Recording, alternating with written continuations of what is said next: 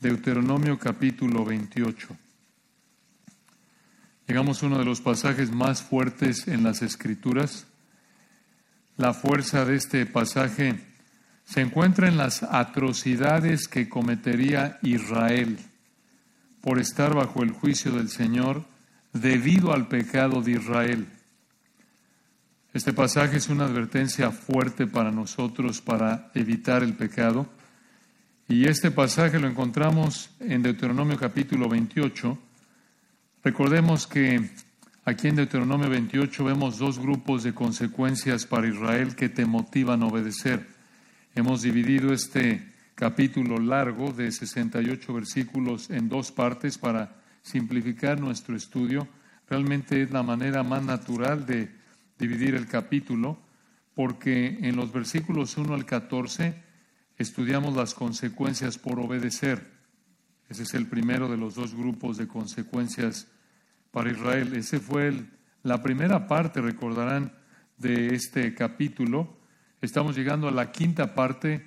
Las últimas cuatro partes de nuestro estudio las hemos concentrado. Hoy es la última, cuarta, que toca el segundo grupo de consecuencias para Israel y lo vemos en los versículos 15 al 68, las consecuencias por desobedecer, las consecuencias por desobedecer. Llegamos a la última parte de esta sección y esta la encontramos en los versículos 53 al 68. Esta es la quinta y última parte de nuestro estudio de Deuteronomio 28. Vamos a leer el texto para tenerlo fresco en nuestra mente, recordar el contexto en un momento. Deuteronomio 28, 53 al 68 es el párrafo que planeamos estudiar en esta noche. Leamos Deuteronomio 28, versículo 53 hasta el final del capítulo. Dice así la palabra de Dios.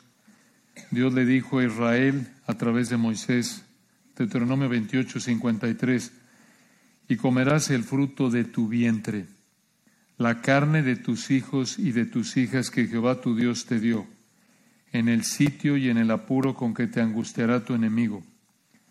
El hombre tierno en medio de ti y el muy delicado mirará con malos ojos a su hermano y a la mujer de su seno y al resto de sus hijos que le quedaren, para no dar a alguno de ellos de la carne de sus hijos que él comiere por no haberle quedado nada en el asedio y en el apuro con que tu enemigo te oprimirá en todas tus ciudades. La tierna y la delicada entre vosotros, que nunca la planta de su pie intentaría sentar sobre la tierra, de pura delicadeza y ternura, mirará con malos ojos al marido de su seno, a su hijo, a su hija, al recién nacido que sale de entre sus pies, y a sus hijos que diere a luz pues los comerá ocultamente por la carencia de todo, en el asedio y en el apuro con que tu enemigo te oprimirá en tus ciudades. Versículo 58. Si no cuidares de poner por obra todas las palabras de esta ley que están escritas en este libro, temiendo este nombre glorioso y temible, Jehová tu Dios, entonces Jehová aumentará maravillosamente tus plagas y las plagas de tu descendencia, plagas grandes y permanentes, y enfermedades malignas y duraderas. Y traerá sobre ti todos los males de Egipto, delante de los cuales temiste, y no te dejarán. Asimismo, toda enfermedad y toda plaga que no esté escrito en el libro de esta ley, Jehová la enviará sobre ti, hasta que seas destruido. Y quedaréis pocos en número, en lugar de haber sido como las estrellas del cielo en multitud, por cuanto no obedecisteis a la voz de Jehová tu Dios.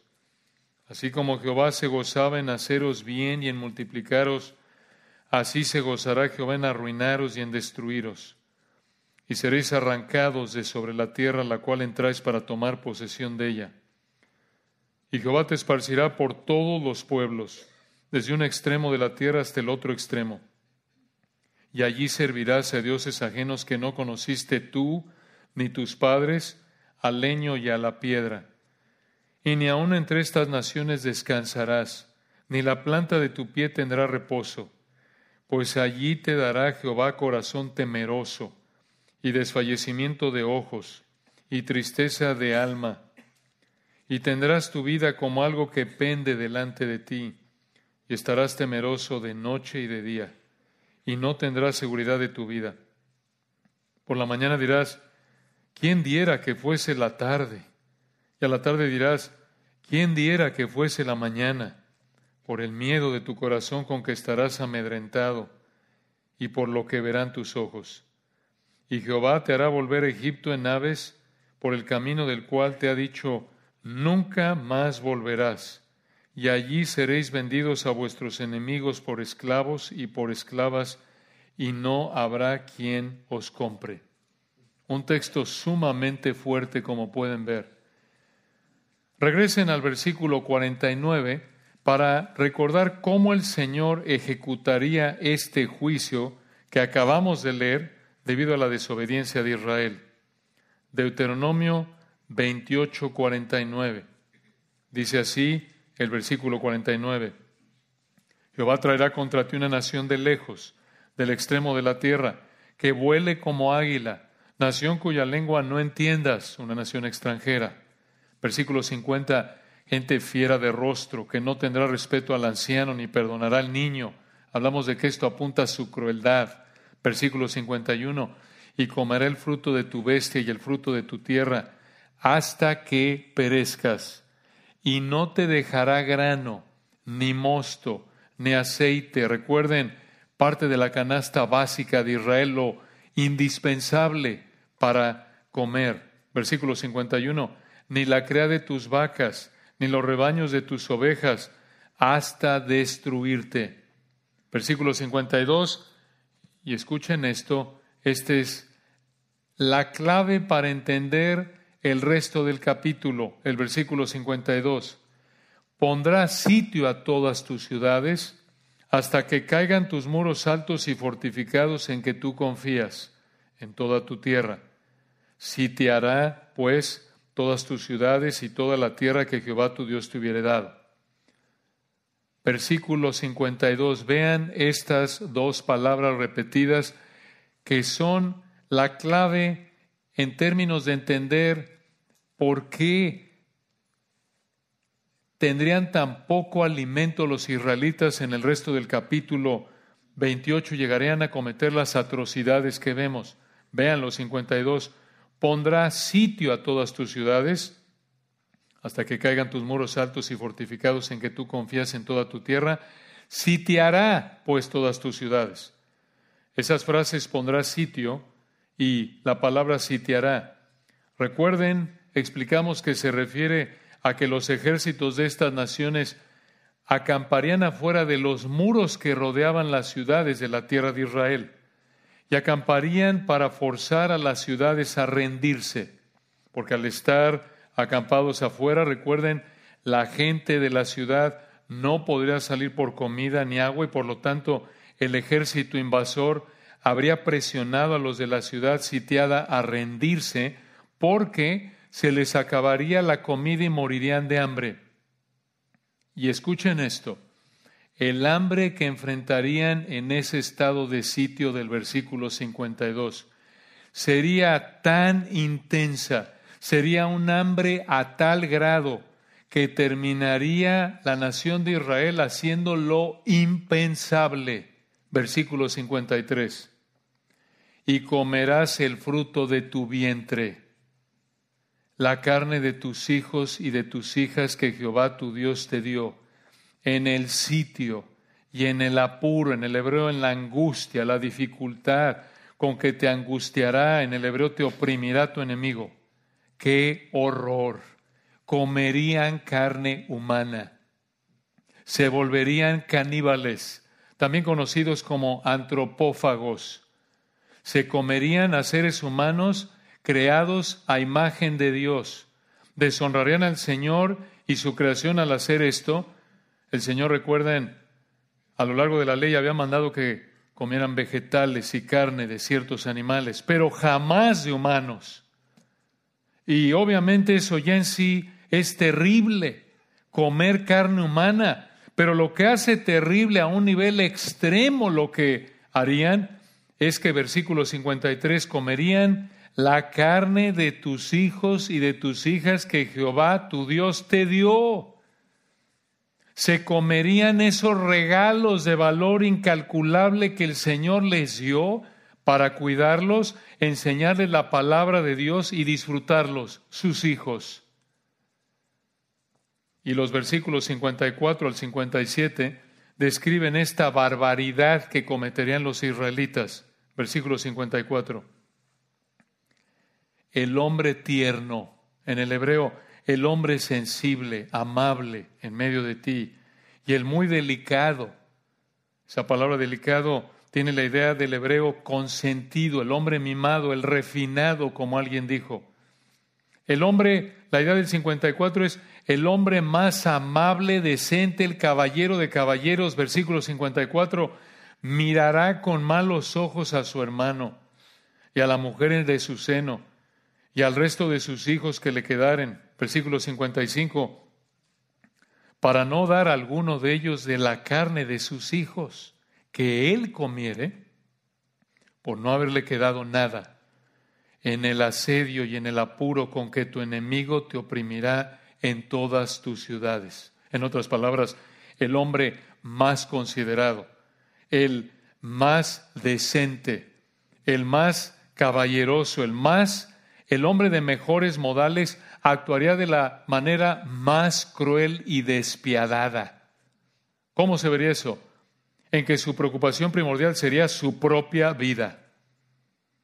Y este nivel de egoísmo, de soberbia, de preocupación por sí mismo, de crueldad, se vería también en la madre con los mejores modales. Ni siquiera su sentido de, de esencia o de cuidado materno natural la frenaría de esta barbaridad. Dices tú, hombre, bueno, un hombre, puedo llegar a concebirlo quizás, pero una mamá ¿Comerse a sus hijos? Sí, Señor, véanlo en el 56. La tierna y la delicada entre vosotros, de nuevo la idea es la mujer más dulce, amable, la más decente, la dama de damas, la más considerada.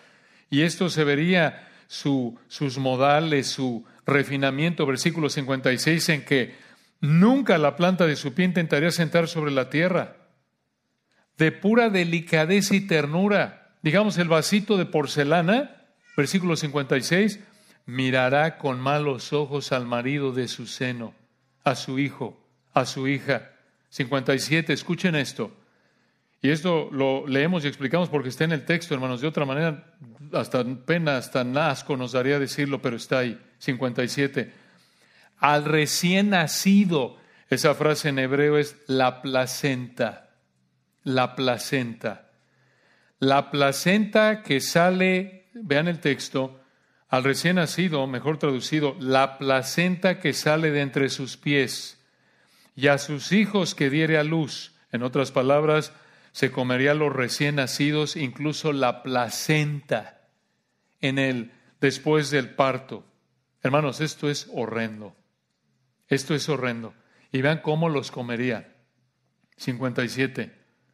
Ya en sí es horrendo, pero para añadir a esto, vean la manera en la que los comería, versículo 57, pues los comerá ocultamente, en secreto, por la carencia de todo, en el asedio y en el apuro con que tu enemigo te oprimirá en tus ciudades. En otras palabras, esta mamá, de nuevo, del más alto nivel de consideración y ternura y sensibilidad, se comería la placenta de sus recién nacidos y también se comería a sus recién nacidos escondidas y ni siquiera compartiría con su marido y sus otros hijos.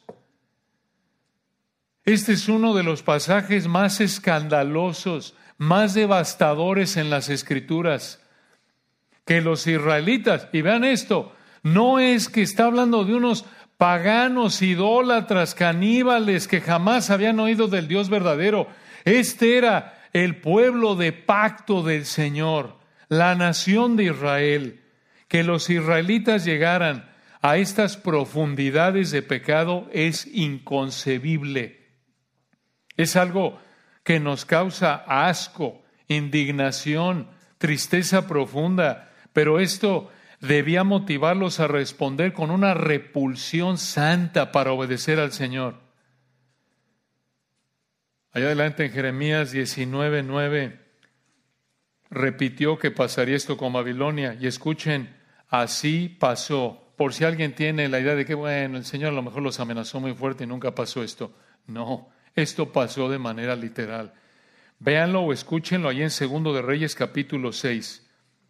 Segundo de Reyes, regresamos a Deuteronomio en un minuto. Es tan escandaloso que alguien podría decir es que no, no, no, no puedo creerlo, esto no, no creo. Véanlo, pasó. Segundo de Reyes 6, o escuchen, versículo 24 al 29, Asiria había sitiado a la ciudad de Samaria. Asiria, nación extranjera, la ciudad de Samaria, israelita. Segundo de Reyes 6, pasaje conocido. Segundo de Reyes 6, versículo 24. Después de esto aconteció que Benadad, rey de Siria, reunió todo su ejército y subió y sitió a Samaria. En otras palabras, recuerdan, ya explicamos, cortó todo suministro, toda provisión de alimento. Segundo de Reyes 6:25, y hubo gran hambre en Samaria a consecuencia de aquel sitio, tanto que la cabeza de un asno se vendía por ochenta piezas de plata y la cuarta parte de un cab de estiércol de palomas por cinco piezas de plata. Versículo 26. Y pasando el rey de Israel por el muro, una mujer le gritó y dijo, Salva, rey, señor mío. Y en el 27 él dijo, Si no te salva Jehová, ¿de dónde te puedo salvar yo? ¿Del granero o del lagar? Y escuchen esto, segundo de Reyes 6, 28. Y le dijo el rey, ¿qué tienes? Ella respondió, Esta mujer me dijo, Da acá tu hijo y comámoslo hoy y mañana comeremos el mío. 29. Cocimos pues a mi hijo y lo comimos. El día siguiente yo le dije, da acá a tu hijo y comámoslo. Mas ella ha escondido a su hijo. Tremendo. Qué terrible. Y escuchen, allá adelante en Lamentaciones 2, adelante, después de pasar ahí por el libro de Jeremías, llegan a Lamentaciones 2 y en el versículo 20, dos textos que indican que también pasó cuando Babilonia sitió la ciudad de Jerusalén. Lamentaciones 2.20 Escuchen lo que dice ahí. Lamentaciones 2.20. Mira, oh Jehová, y considera quién has hecho así. Han de comer las mujeres el fruto de sus entrañas, los pequeñitos a su tierno cuidado. Han de ser muertos en el santuario del Señor el sacerdote y el profeta. Y allá adelante en el 4.10 de Lamentaciones, escuchen. Lamentaciones 4.10. Las manos de mujeres piadosas cosieron a sus hijos.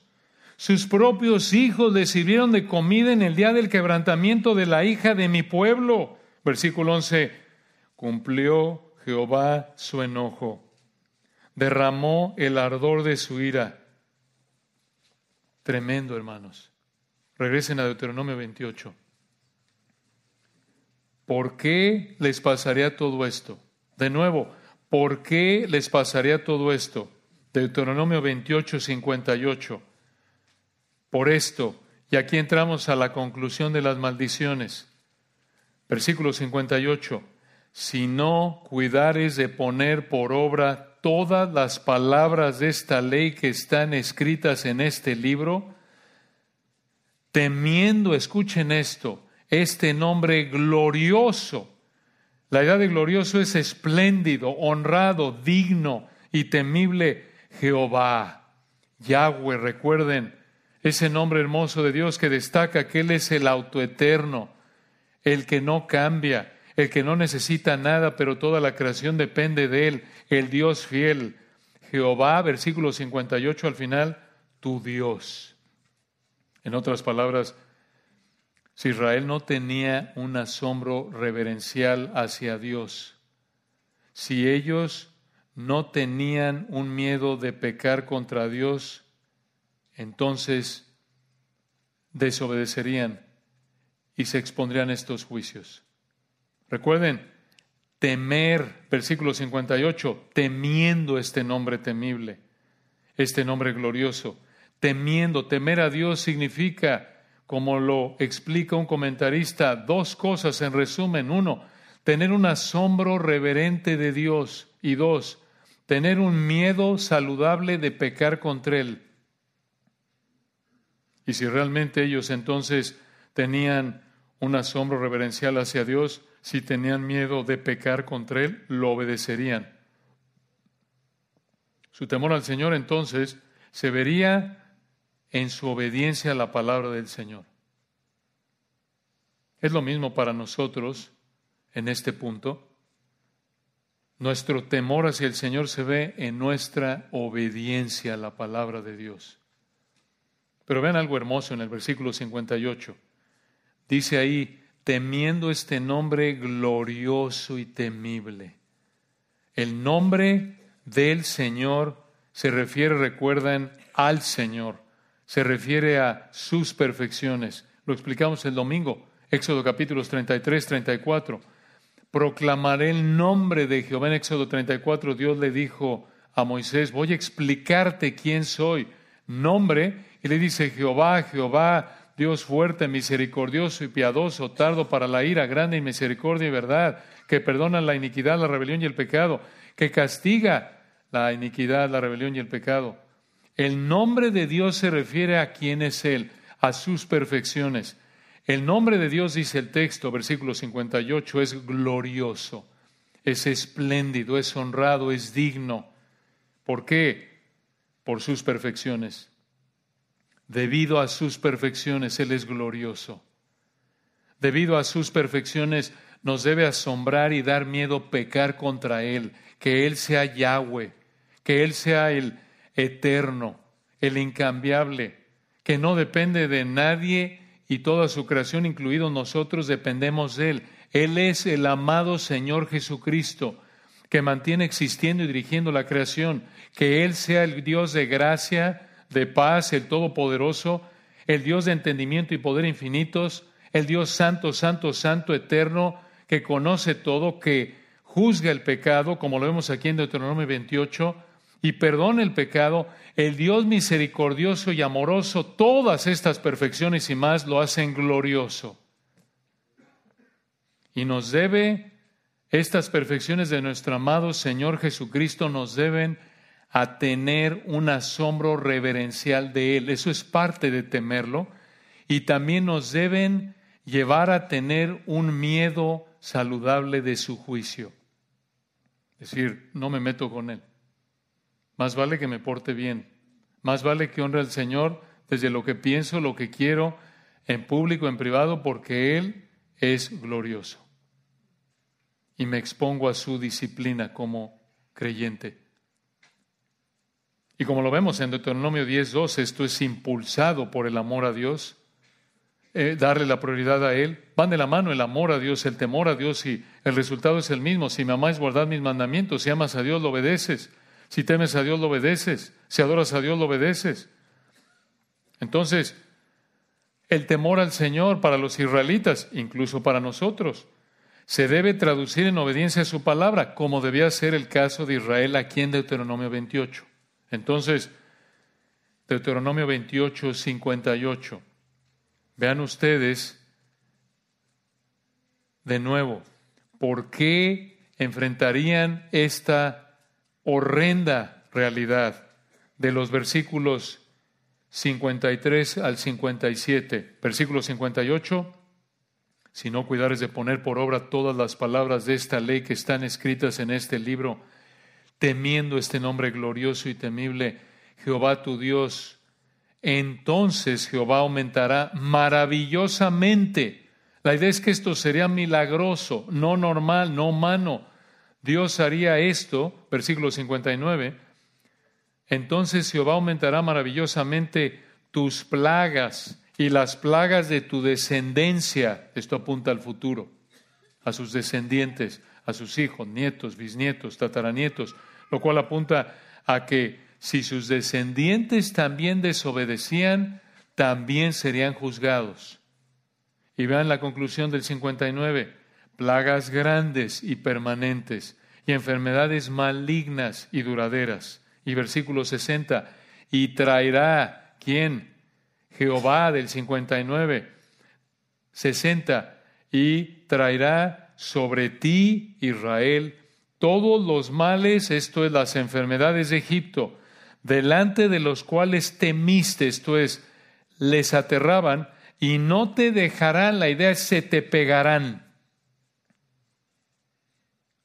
La idea del versículo 60 es que Dios traería estas enfermedades a las que tanto miedo les tenían, como las que trajo en Egipto en el libro de Éxodo y de nuevo vean, no te dejarán, versículo 60, serían permanentes. No es que, bueno, como una gripita, ¿no? Viene la gripita, aguanta un poquito y luego se quita. No, esto no se quitarían, porque esto, versículo 59, lo haría Dios de manera maravillosa, sería sobrenatural, no sería nada más que, bueno, me dio una gripa, pasa el ciclo y ya, me recupero. No, no te dejarán, serían permanentes. Y vean esto, versículo 61.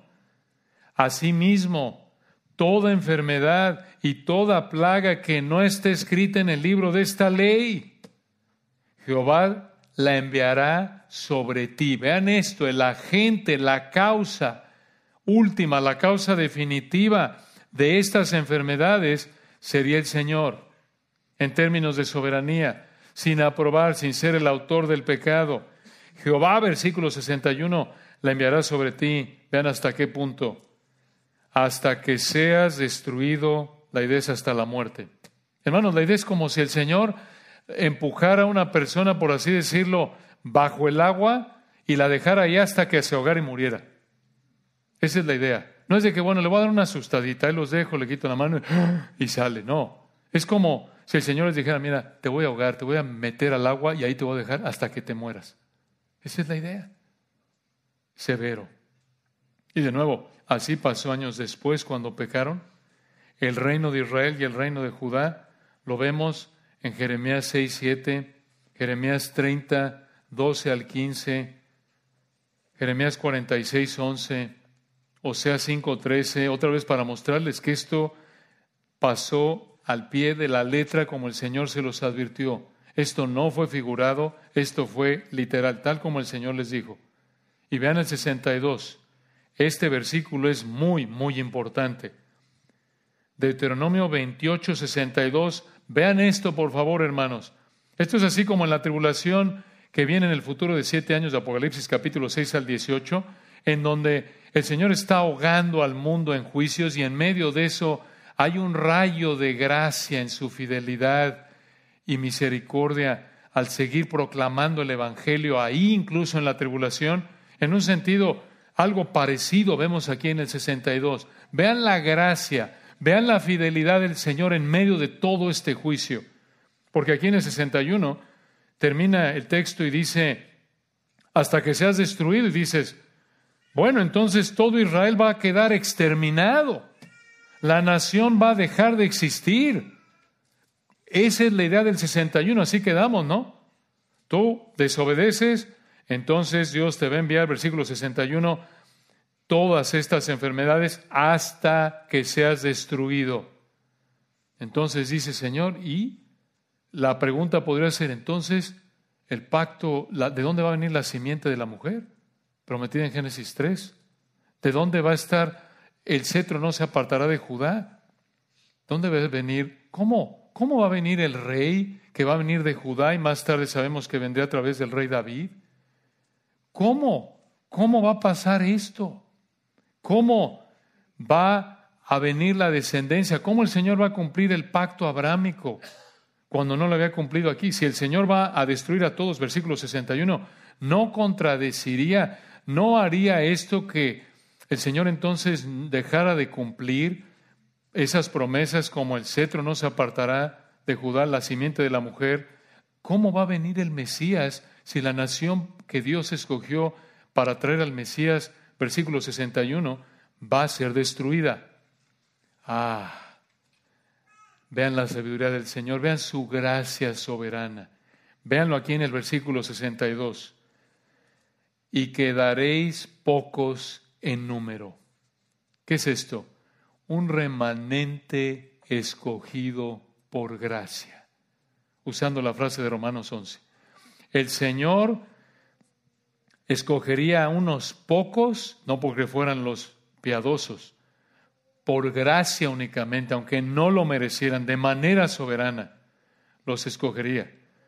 Prácticamente como dijo en Isaías 1, si el Señor no nos hubiera dejado descendencia como Sodoma, habríamos venido a ser y semejantes seríamos a Gomorra. En otras palabras, es que si el Señor no mete la mano y dice, permíteme, versículo 62, estos pocos, aunque merecen servir, versículo 61, ser destruidos, estos, aunque lo único que les debo es juicio, les voy a dar gracia, los voy a mantener con vida y a través de esos pocos voy a cumplir mis promesas y pactos. Esto es gracia y fidelidad perfectas. Véanlo ahí en el 62. Y quedaréis pocos en número. En lugar de haber sido como las estrellas del cielo en multitud. ¿Dónde vimos eso? Génesis 15. Dios le prometió eso a Abraham. Versículo 62, por cuanto no obedecisteis a la voz de Jehová tu Dios. La bendición temporal para Abraham estaba condicionada a su obediencia, pero el pacto abrámico es incondicional. Por eso recuerden, Dios pasó ahí en Génesis capítulo 17, hizo que Abraham se durmiera y pasó en medio de las mitades de los animales, obligándose a sí mismo a cumplir el pacto con Abraham, tierra, nación, bendición. Entonces observen versículo 62, esto es tan importante que daréis pocos en número. Observen cómo el Señor en su gracia mantendría a pocos en número vivos en medio de estos juicios. Esto es fidelidad. Esto es su gracia Israel, aunque merecían que los matara a todos. Y sería de nuevo a través de esos pocos que el Señor traería la simiente de la mujer que prometió allá en Génesis 3 traería la simiente de Abraham, la simiente de David, el amado Señor Jesucristo. Vean de nuevo versículo 63 que el Señor estaría directamente involucrado en todo esto. 63. Así como Jehová se gozaba en haceros bien y en multiplicaros, así se gozará Jehová en arruinaros y en destruiros. Y seréis arrancados de sobre la tierra la cual entráis para tomar posesión de ella Hermanos, vean esto. Dices tú, oye, esto parece, ¿qué, qué, qué esto? ¿Leí bien? Esto se oye cruel a primera vista. ¿Cómo que? Versículo 63, así se gozará Jehová en arruinaros y en destruiros. ¿Que eso no se oye cruel? A primera vista, desde nuestro punto de vista pecaminoso, limitado, sí, pero no es así. Hermanos, aquí tenemos una mina de teología como lo vemos a lo largo del libro de Deuteronomio. Esto es verdades incambiables, realidades incambiables del Señor, de quién es Él y cómo opera. Escucha, en lugar, el texto dice, así como Jehová se gozaba en haceros bien y en multiplicaros, así se gozará Jehová en arruinaros y en destruiros. En lugar de disfrutar Israel de la multiplicación de población y la tierra, porque dice el 63 al final, seréis arrancados de sobre la tierra la cual entráis para tomar posesión de ella. En lugar de que Israel disfrutara, de que Dios multiplicara su población y estuvieran en la tierra que Él les prometió en el pacto abrámico de Génesis capítulo 15, el Señor disfrutaría el reducir a la población y lo sacaría de la tierra. En lugar de que el Señor disfrutara bendecirlos, como les prometió en el pacto abrámico de darles muchos descendientes y colocarlos en la tierra, disfrutaría, versículo 63, el arruinarlos, el destruirlos, el reducir la población y sacarlos de la tierra. La idea es esta, escucha, con la misma pasión y prontitud con la que el Señor los bendeciría por obedecer, con la misma pasión y prontitud los maldeciría por desobedecer. Dices tú, de nuevo, me parece cruel. Momento, escucha. Este es un ejemplo maravilloso de la perfección del Señor. ¿Cómo? Nosotros como humanos, en nuestro pecado, en nuestro entendimiento limitado, exaltamos ciertas perfecciones de Dios que nos gustan y minimizamos o ignoramos las que no nos gustan. Eso es blasfemo. Nuestra inclinación natural es exaltar el amor, la gracia de Dios, el perdón de Dios y nuestra inclinación pecaminosa natural. Es pecaminoso exaltar eso y al mismo tiempo es pecaminoso decir que, bueno, reducir Dios es Dios de ira, santo, justo. No, es, es como que más amor y no tanto ira. No, eso es blasfemo. Eso es distorsionar la realidad de quién es Dios. Eso es crear un ídolo, un Dios falso en nuestra mente.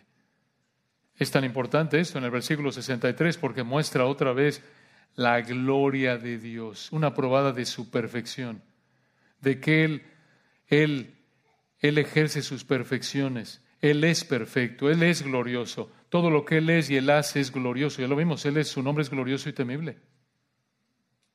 Otra vez, Él solo merece adoración, digno de ser adorado. De nuevo, vean la acción de Dios en todo esto, versículo 64. Y Jehová te esparcirá por todos los pueblos, desde un extremo de la tierra hasta el otro extremo.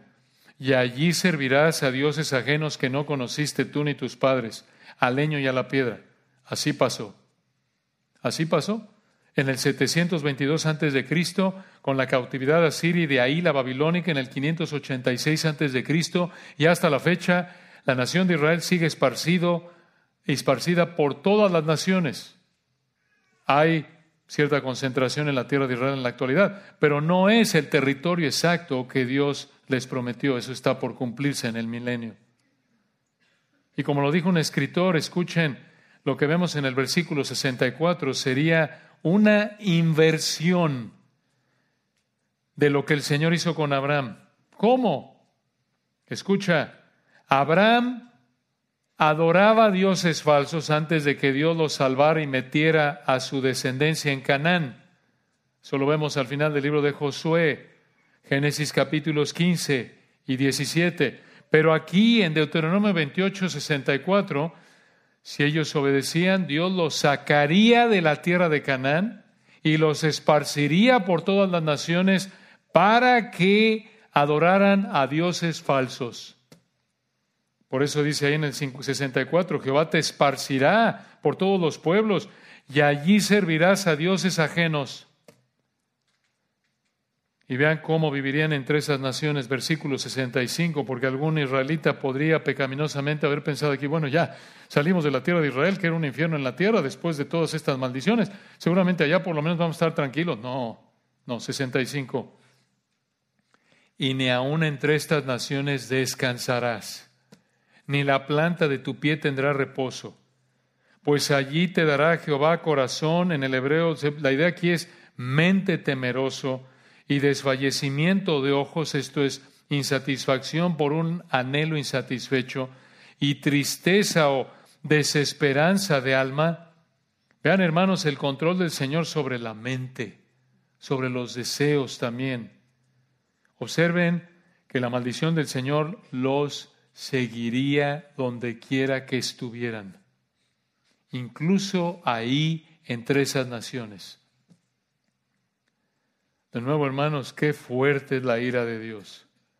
No importaría ni el lugar, ni la hora del día, y vean en el 66 cómo se vería el temor, la insatisfacción y la desesperanza de Israel, que es descrita en el 65, ahora la vemos en la práctica en el 66.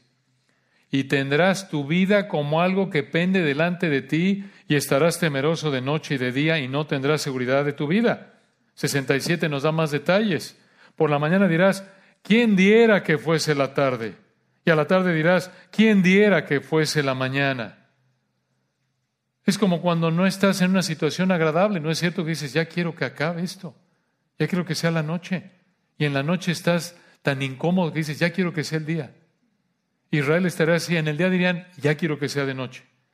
Y en la noche dirían, ya quiero que sea de mañana. Continuamente, continuamente. Versículo 67, ¿por qué? Por el miedo de tu corazón con que estarás amedrentado y por lo que verán tus ojos. Por toda la tragedia que habrían visto y por el miedo que tenían, vivirían con un temor continuo a la muerte, un temor tal que de nuevo en la mañana dirían 67, ¿quién diera que fuera la tarde? Y a la tarde dirás, ¿quién diera que fuese la mañana?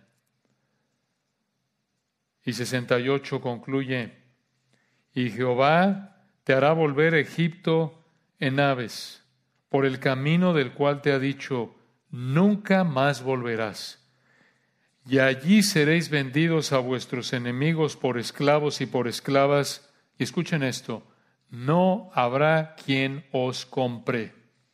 Aquí como alguien dijo, escuchen, el versículo 68 muestra otra inversión para Israel, otra situación que va al revés. ¿Cómo? El Señor los haría regresar a Egipto, ¿de dónde los había sacado? Y aquí esto es importante, vean, allí dice el 68, y Jehová te hará volver a Egipto en naves, en naves. Esto significa barcos. Esto significa que Dios haría que regresaran a Egipto rápidamente en barcos, no a pie, no tardarían 40 años, sino mucho menos tiempo. Y encima de eso, escuchen, aunque habían sido esclavos de Egipto, ¿recuerdan? Antes de que el Señor los redimiera, aunque ellos habían sido esclavos de los egipcios cuando el Señor los redimió de Egipto, ahora versículo 68 al final, no habrá quien os compre. En otras palabras, su situación sería peor, porque antes del Éxodo los egipcios querían a los israelitas como esclavos, pero aquí en el 68 nadie los quería comprar como esclavos. Mercancía indeseable. Increíble, hermanos, la fuerza de estos juicios. De nuevo, por los versículos que nos llevan a este, los versículos anteriores, parece que esto habría sido literal. Y esto lo confirman textos como, por tiempo no lo vemos, lo pueden ustedes revisar más adelante. Esto lo confirma textos como Jeremías 42, 13 al 17, Jeremías 44, 11 al 14, Jeremías 44, 24 al 30. Esto es terrible. Nadie querría comprarlos como esclavos. En otras palabras, escucha, si desobedecían, terminarían peor que cuando eran esclavos en Egipto. Pero hermanos, todo esto, mucha atención, todo este pasaje, todas estas maldiciones, del versículo 15 hasta el 68, es una expresión de amor del Señor. Dices tú, ¿cómo? ¿Cómo es posible? ¿Esto es una expresión de amor? Sí, porque al darle, escuche esto, al darle a Israel estas promesas de maldición, los alentaba a mantenerse amándolo, sirviéndolo de toda corazón.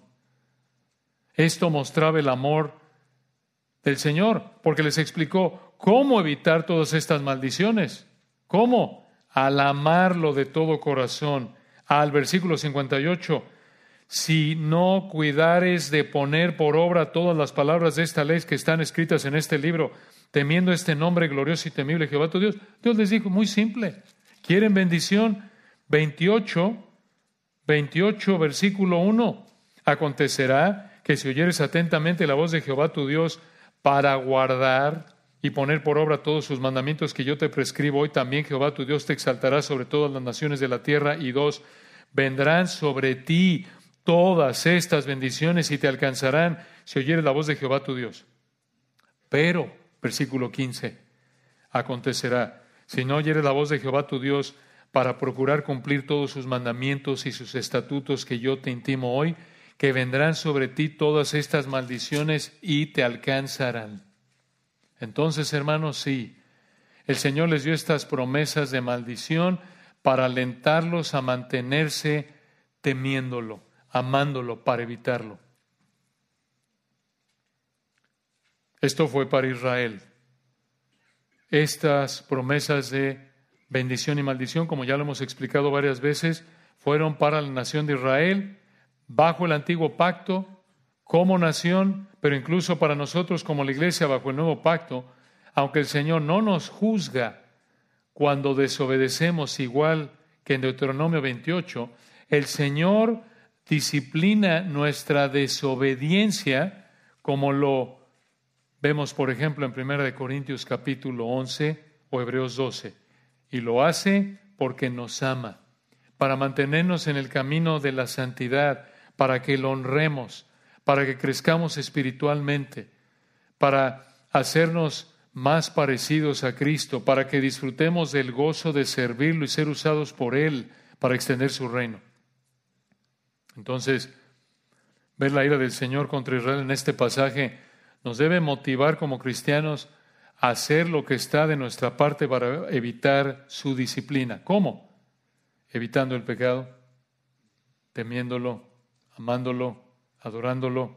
Claro, que también estudiar quién es el Señor como lo revela este pasaje, ver su ira, ver su control sobre todos estos detalles, las naciones, la enfermedad, la vida, ver el Señor actuando de manera soberana, controlando todo esto, ver su ira de esta manera, nos debe infundir un temor santo, nos debe motivar a amar, a adorar a nuestro Señor aún más.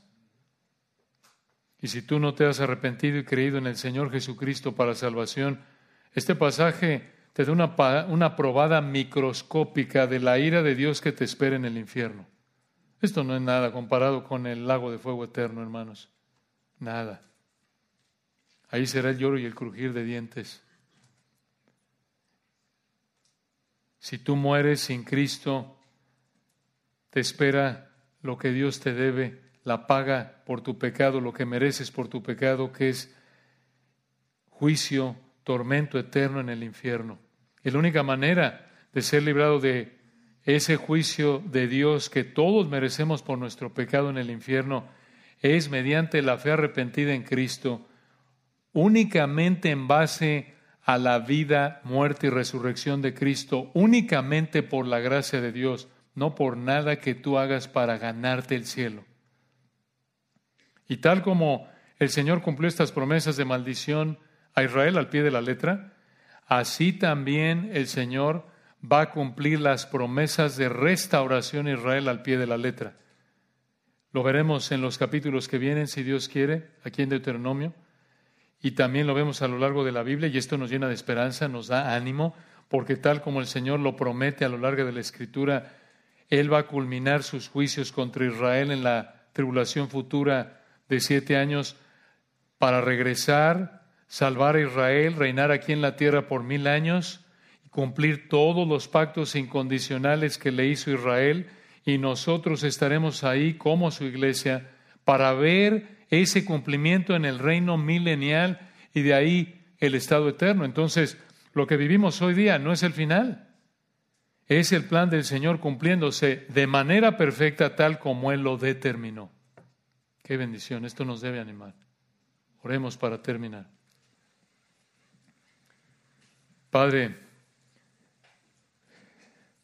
Verdaderamente tu nombre es glorioso y temible. Qué potente es tu palabra, qué potente es tu ira, tu poder. Reconocemos que realmente nadie es como tú. Eres glorioso, eres temible. Reconocemos, Señor, que te debemos tanta gratitud por tu misericordia, por tu gracia, por tu amor. Este pasaje nos recuerda de nuevo de manera microscópica lo que merecemos por nuestro pecado. Bendecimos tu nombre, tú eres el santo. Y esa santidad se refleja en este pasaje, en tu odio hacia el pecado, tu ira perfecta, santa.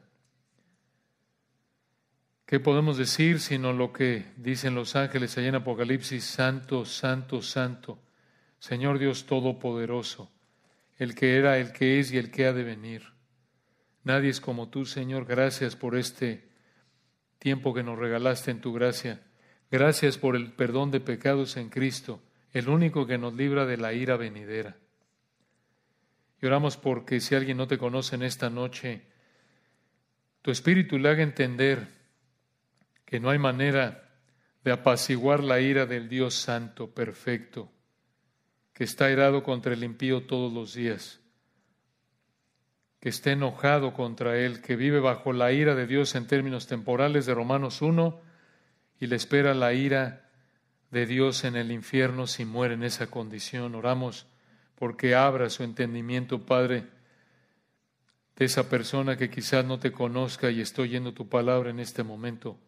Haz de entender, Padre, que nadie puede librarlo de la ira del Cordero más que el Cordero mismo aquel que murió para recibir la furia de tu ira en la cruz a favor de aquellos que creen en ti. Oramos, Señor, que le hagas entender que Cristo Jesús vino al mundo para pagar a los pecadores, el único que nos libra de la ira venidera. Que clame a ti, Señor, en arrepentimiento y fe, reconociendo que no te puede ofrecer nada más que su pecado y que te ruegue que tengas misericordia de él en base a los méritos de Cristo. Damos la gloria a ti en Cristo Jesús. Amén.